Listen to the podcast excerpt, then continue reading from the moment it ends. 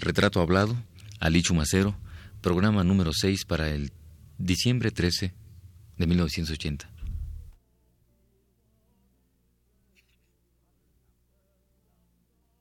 Radio UNAM presenta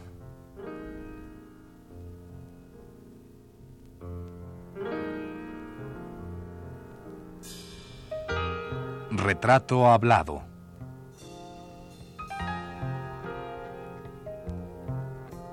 Ali Chumacero.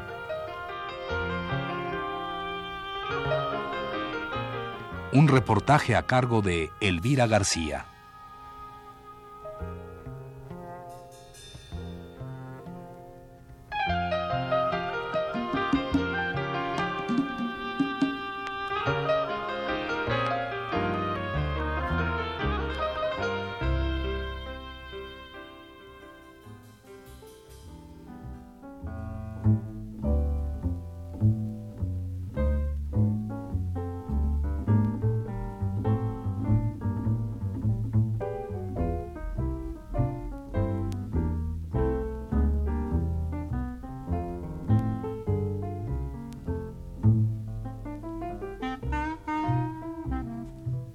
Entre mis manos vives en confusión de nacimiento y corazón herido, como desvanecerse o contemplar un alto simulacro de ruinas. Sobre mis dedos mueres, materia pensativa que se abate bajo el murmullo de mi tacto, y eres tristeza en mí, suave como la forma de la nieve, como cerrar la puerta o mirar la inocencia de una pluma.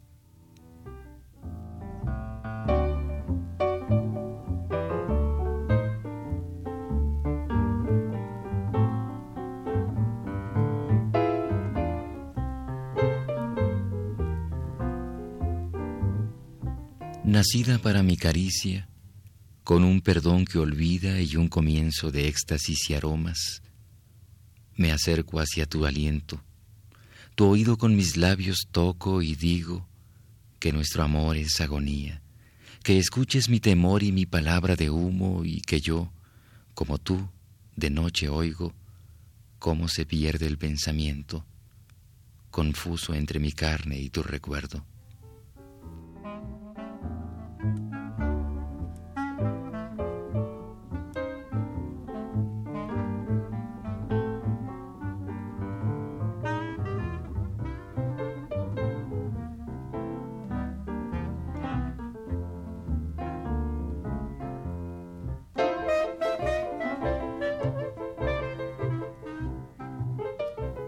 Mas retiro mi rostro de tus ojos, porque ya no podré pensar una palabra que no habite tu nombre, y porque surges hasta el silencio, como enemiga que desdeña el arma y de improviso nace entre las sombras. Cuando sin ti yo no sería, sino un olvido abandonado entre las ruinas de mi pensamiento.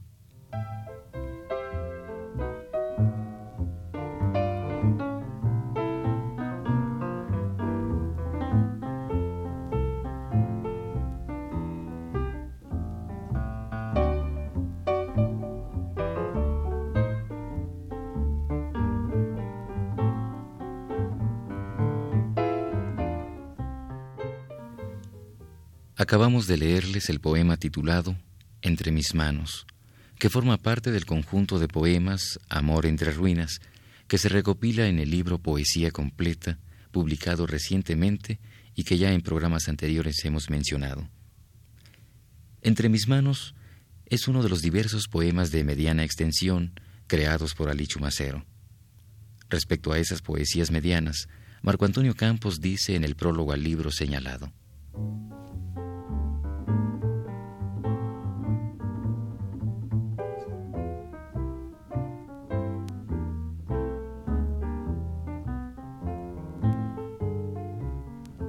Si bien, como dije, sus mejores poemas son los largos, Chumacero destaca también en poemas medianos, perpetrando delgadas esculturas musicales.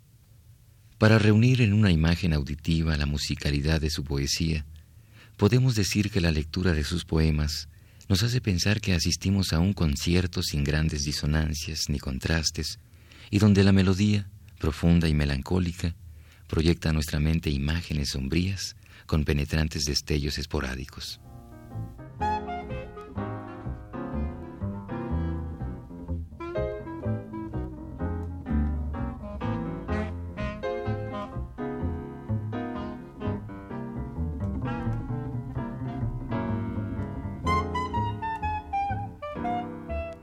Pero volvamos a la casa de Alí y sentémonos en la biblioteca, desde la cual, por un gran ventanal, se deja ver el jardín central, cuidadosamente conservado, y en medio del prado, un árbol de toronjas presume sus frutos maduros y grandes. Desde aquí, desde este ambiente cálido y acogedor, escuchemos nuevamente al poeta.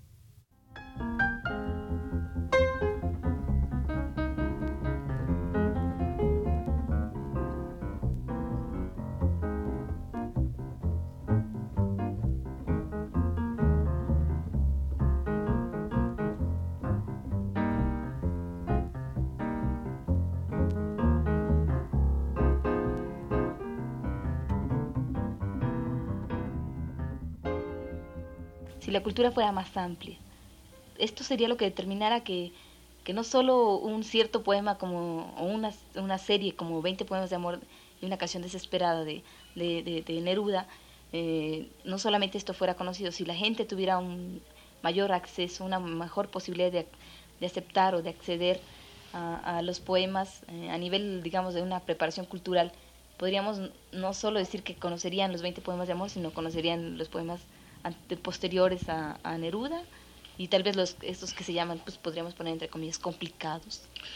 Bueno, Lenin dijo una cosa que no es, no es del todo desacertada. No hay que bajar el arte al pueblo, hay que subir el pueblo al arte. Entonces, el pueblo tiene su arte, que es muy respetable. Y es, y es un problema sociológico. Tienes, hay, hay, gente que cree que Agustín Lara, por ejemplo, merece ir a la, a la rotonda de los hombres ilustres. Lo creen. En serio lo creen. Eh, ellos tienen su mariachi, que es muy divertido. Tenían su corrido, ahora ya desapareció. Tenían en arte pequeñas cosas muy bonitas, muy lindas, que, es, es decir, que satisfacían, sí, que satisfacen su, su, su deseo estético. Es mentira que el pueblo no tenga no tenga tendencias estéticas, las tiene fundamentalmente igual que todos los demás. Pero si no pueden viajar a, a ir a, al Museo del Louvre, ni tienen dinero para comprar los libros del Museo del Louvre, pues obviamente ellos tienen una serie de, de representaciones de tipo pictórico que les satisfacen. Les gusta el cine, por ejemplo. El cine mexicano es un arte, pues no digo que menor, sino menorísimo, que cumple una función social que cubre un sentido estético del pueblo. Y es muy respetable eso. Los cancioneros mexicanos, que pues algunos no sé, serán buenos o malos, yo ignoro eso, pero en general el cancionero, es, el cancionero viene a, a, restablecer el optimismo estético de de la gente del pueblo.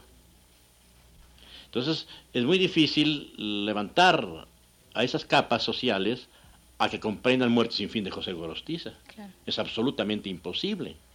Y además si lo leen, pues les aburrirá o no, o primero no, no lo leerán. Uh -huh. eh, así se, así se, se no, no, quiere decir esto que haya un arte simplemente para clases sociales, eso, eso, no es un, eso no es una observación de tipo estético, sino social. José Gorostiza es un gran poeta que luego no lo entiende la burguesía. ¿Por qué? Porque la burguesía se dedica a otras cosas, se dedica a ir a la ópera, se dedica a ir al, teatro, se dedica a ir a viajar, se dedica a comprar la última pluma fuente, el buen reloj, y eso me parece muy bien. Que aprovechen lo que tienen para, estar tranquilos, estar contentos. Pero no les interesa José Gorostiza. Sobre todo la burguesía, la nueva que llaman, la nueva burguesía, que es absolutamente inculta, o semi-inculta, o semiculta, que no tiene por qué entender a José Gorostiza, y qué bueno que no lo entiendan. Entonces, el campesino de mi pueblo, que es analfabeto, semi-analfabeto, casi analfabeto, pues no tiene muchas diferencias con algunos industriales, con algunos comerciantes que se dedican a otras cosas y que José Gorostiza le dice lo mismo a unos que a otros.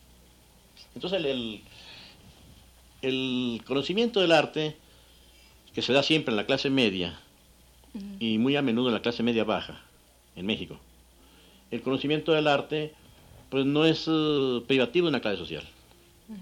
Es así que más lo entiende un muchacho que estudia preparatoria, más lo entiende el arte, que un señor que, es dueño de unos eh, talleres de, aviones. Pero al poeta le interesa ser leído, a usted concretamente le interesa que lo lea la gente. Bien, como la poesía no produce dinero, sería esa la razón, por lo cual yo creo que yo prefiero ser leído por unos cuantos. Yo prefiero 10 conciencias eh, vivas, vívidas, inteligentes, porque hay conciencias tontas, a tener 20, 20 conciencias eh, que simulen que me, han, que me han entendido, o que han comprendido, que han estado de acuerdo con lo que yo digo. Pero, pero es, es un problema de tipo de poesía. A mí me gustaría ser leído por mucha gente. Me encantaría. Pero yo sé que no puedo ser leído por mucha gente. Yo sé que soy un poeta condenado a ser leído por poca gente. ¿Y esto le satisface? Sí, porque yo sé que esa poca gente siente muy capaz. Es siempre muy inteligente. Eso creo yo, ¿verdad?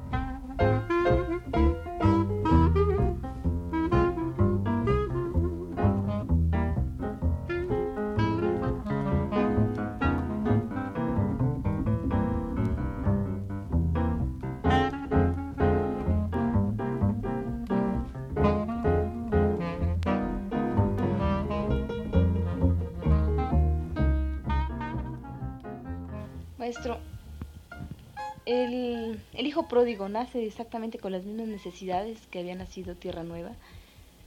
¿O, cuál es lo que motiva el nacimiento de Es algo muy diferente. El hijo pródigo fue una revista que ideó Octavio Barreda.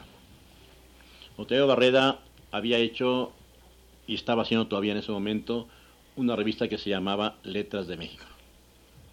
El hijo pródigo tenía por, como intención principal reunir en su equipo personas de diferente extracción literaria. Gente de la revista Contemporáneos, españoles que habían llegado a México desterrados por la dictadura, miembros de la revista Taller y miembros de la revista Tierra Nueva. Es un poco el regreso de muchos escritores que incluso habían andado pensando en en hacer un tipo de literatura muy extranjerizante, eso decía Octavio Barreda, y traerlos a un núcleo común de producción con el propósito que es suficiente de crear literatura. Allí vino a dar Villaurrutia, vino a dar Rafael Soldana, Octavio Paz, Sánchez Barbudo, José Luis Martínez, yo mismo, Gilberto Owen. Es decir, había representantes de varios grupos que ya en unidad de criterio, en unidad de, trabajo, íbamos a hacer una literatura muy, muy fundada en la expresión estética. Creo que se logró. Salieron 42 números, se trabajó muy bien, se tuvo mucho éxito en cuanto a los propósitos, eh, fue una, revista armónica, no hay número defectuoso, todo estaba estudiado, eh, lo mismo en ensayo que en poesía, que en relato, que en crítica literaria. Entonces yo pienso que es la revista más importante que se ha hecho en este siglo en, en nuestro país. Desgraciadamente, Octavio Barrera tuvo que salir del país, aquello se vino abajo y desapareció después de 42 números, que son ejemplares, que son magníficos, que son ejemplo de lo que debe ser una buena revista literaria. ¿Y qué hacen posteriormente cuando desaparece la revista? ¿Qué hacen ustedes, todos los que la, hacían? Posteriormente se creó un suplemento cultural en el Nacional. Ese lo creó Fernando Benítez. Años después se creó un gran suplemento cultural en novedades, que también lo creó Fernando Benítez. Ese fue el suplemento sin querer minimizar, como dicen ahora, a los nuevos suplementos, pero fue el suplemento que sí reunió a mucha gente y se hizo una gran labor cultural. Esa la creó Fernando Benítez, yo trabajé con él de un principio, duramos 13 años. Después, por algunas razones inexplicables, desapareció el suplemento o fue cambiada la, la dirección y fuimos a trabajar al suplemento de siempre. Yo, yo duré poco allí, me salí, ya estaba yo francamente cansado de tanto escribir sobre libros, de tanto ajetreo, y me retiré un poco de, la crítica literaria, después he vuelto a trabajar en, otros suplementos. Pero El Hijo Pródigo, volviendo al Hijo Pródigo, eh, fue una revista que tuvo una aceptación internacional, independientemente de su calidad, que era extraordinaria, tuvo muy buena aceptación, tuvimos uh, uh, colaboración de muchas partes, muy importante, de gente muy importante, Octavio Barreda en una conferencia que dio en la sala Ponce explicó todo su contenido, eh, explicó cuál era su importancia. Y fuimos uh, todos uh, calificados de, gente que está dedicada profesionalmente a las letras. Allí no se trataba de otra cosa sino de eso. Mm, hacíamos un editorial de crítica en cuanto a lo que se, hacía en el Estado, sobre todo era cosa contra el Estado, o para que el Estado lo viera, de cómo la literatura, de cómo el teatro, de cómo las actividades culturales o literarias particularmente o artísticas eh, no tenían el apoyo suficiente del Estado. Y eso tenía mucha significación en, nuestro, medio. Hablábamos sobre todo de teatro, que le interesaba mucho a que él hacía esos, editoriales, digamos. Eh, Además, invitamos a escribir escritores de fuera, no mexicanos. Tuvieron un amplio campo allí los españoles, que entonces había muchos en México, ahora se han ido algunos a su, país. Los jóvenes, los viejos, los maduros, en fin, todo el mundo. Si fue una gran revista que todavía no ha, sido posible que sea eh, siquiera imitada. ¿Qué es lo que hace que esta revista no haya podido siquiera ser, ser imitada? Falta una persona que sea capaz de, reunir el dinero suficiente para hacerla. Entonces, esa revista nos costaba a nosotros 1.200 pesos mensuales, más un despacho que nos alquilaban muy honoríficamente, nos costaba 70 pesos, más unos, unos empleados que no cobraban nada y nosotros que no cobrábamos nada. Es una revista que se hacía pues con dos mil pesos, dos mil pesos mensuales. Ahora una revista en esas circunstancias costaría 25 mil pesos mensuales, o 30 mil o 40 mil. Entonces ahora no hay quien sea capaz de decir, bueno, vamos a hacer esta revista, aquí están las personas capaces de hacerla, y vamos a traer el dinero suficiente, que no lo dé una persona, sino varias, para trabajarla. Entonces estaba Octavio Barreda, que era un hombre capaz de todo, y fue con su ayuda posible que se hicieran esas revistas. Entonces, es una cuestión netamente económica y no de eh, que eh, no es una cuestión de capacidad o de falta de, personas que puedan es una cosa es, es, un problema totalmente económico. Claro que está vuelta. Es una gran revista. Pero, responde tal vez a otro tipo de intereses ¿no? sí sí sí. No es no es lo mismo no es lo mismo que el hijo pródigo. Es una gran revista pero tiene otras tendencias otra otra posición menos uh, compaginada con la totalidad de los escritores. Ahora, lo, que yo he insistido siempre es, no, no, solo en eso, o eso es lo de menos, sino en que no se dé a los jóvenes el apoyo necesario para que hagan sus revistas. Eso es lo que a mí me ha molestado siempre, que no hay manera de que los muchachos tengan sus revistas. Yo voy siempre a ese, a ese punto, porque si nosotros no damos el apoyo necesario a los jóvenes, las dificultades que ellos que vayan teniendo para expresarse tienen que repercutir dentro de 15 o 20 años. Y algunos, muchos de ellos, dejarán la, la, vocación, por fuerte que sea, porque no tienen el medio de, de, instrumentarla, como dicen ahora, o de, o, de ponerla en práctica. Eso es natural. ¿Cuánto escritor dejó de serlo o no lo fue? Primero porque la, la vocación era endeble, primero. Y segundo porque no tuvo oportunidad de demostrarla.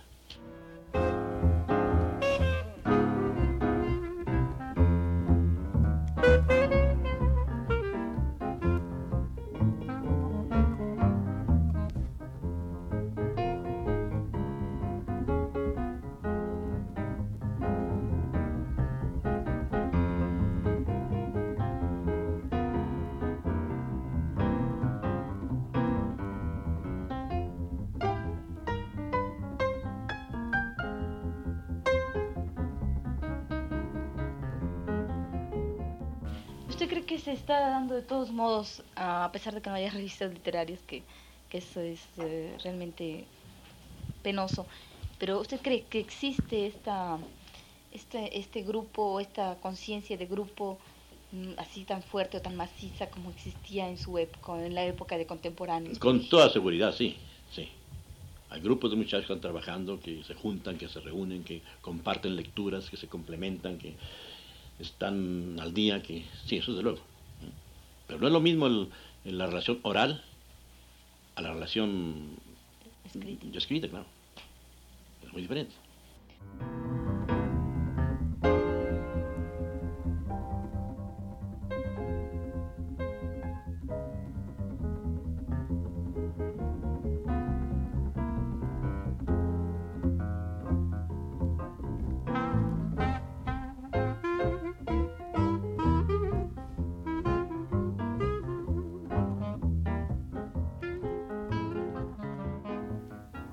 Recojamos una vez más otro fragmento del texto a la presentación que José Emilio Pacheco escribiera en 1966 para el disco Voz Viva de México, con poemas de Alicho Macero. En dicho fragmento, Pacheco dice así.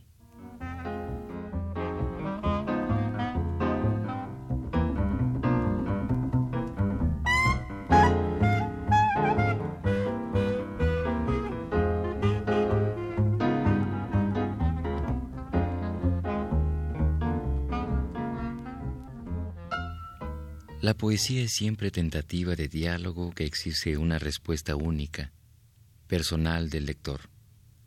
La poesía difícilmente admite análisis y explicaciones. Analizar un poema equivale a desmembrarlo, sacarlo de raíz. Explicarlo es arrojar al misterio de todo auténtico poema una luz incapaz de ser luz, que no ilumina sino deteriora y falsea la verdad única del poema.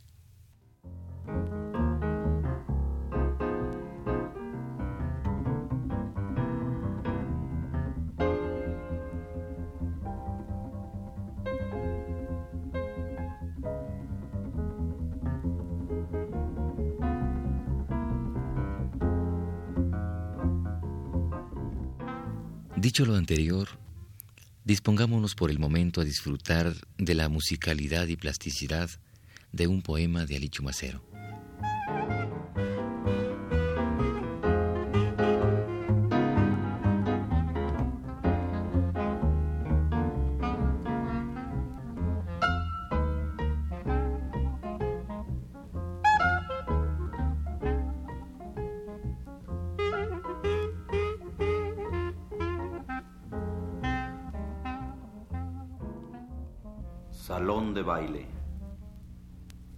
Música y noche arden renovando el espacio. Inundan sobre el cielo las áridas pupilas, relámpagos caídos al bronce que precede la cima del letargo. De orilla a orilla flota la penumbra siempre reconocible, aquella que veían y hoy miramos y habrán de contemplar en el dintel donde una estrella elude la catástrofe, airosa ante el insomnio donde nacen la música y la noche, como si un viento la canción dejaran restos de su humedad. Puesta la boca sobre el polvo, por si hay esperanza o por si acaso, en el placer la arcilla anima la memoria y la conservación violenta de la especie porque amados del himno y las tinieblas, aprendiendo a morir, los cuerpos desafían el sosiego. Descienden sierpes, águilas retornan con áspero sopor, y en lucha contra nadie tejen la sábana que aguarda, como la faz al golpear un paño oscuro hace permanecer el miedo en una fatiga inagotable sudores y rumor desvían las imágenes. Asedian la avidez frente al girar del vino que refleja la turba de mujeres cantando bajo el sótano. A humo reducidos los ojos de la esclava, a luz que en vano ruega, ahí holgará la estirpe confundida por bárbaros naufragios, desoyendo la espuma de la afrenta, el turbio eco al compartir con islas que desolan armonías, la sofocante forma del lecho vencedor. Desde su estanque taciturno increpan los borrachos el bello acontecer de la ceniza, y luego entre las mesas la tiranía golpa un muro de puñales. Sobre la roca inerte se disipa el nombre que grabó la cautelosa bestia. Asolada la máscara en la sombra, tranquilo escombro que antes del desplome ignora la espesura colmada de la herrumbre, en su orfandad exige, implora, accede al signo de la vid propicia la simiente. Cuando cede la música al fervor de la apariencia, grises como las sílabas que olvida el coro, casi predestinados se encaminan los rostros a lo eterno. Vuelve la espada a su lugar, arrastra hacia el asombro de Caín el dócil resplandor del movimiento, impulsos y distancias mezclan la misma ola, y sólo en su heredad persisten los borrachos vulnerables columnas que prefieren del silencio elegido la sapiencia de la desesperanza.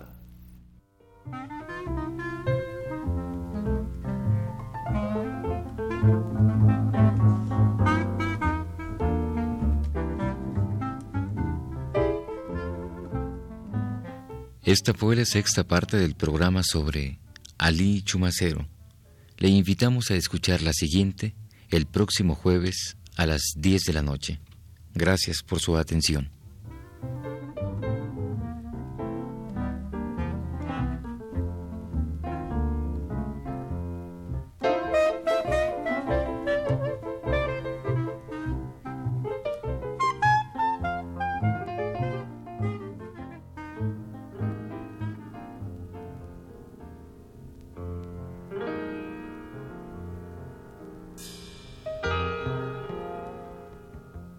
Radio UNAM presentó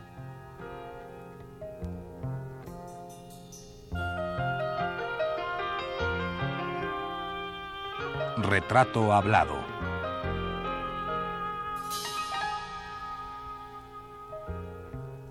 Ali Chumacero.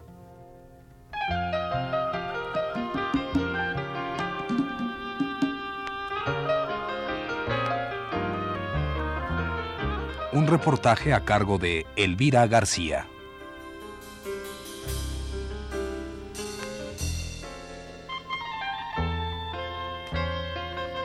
Conducción técnica de Héctor Robles en la voz de Fernando Betancourt.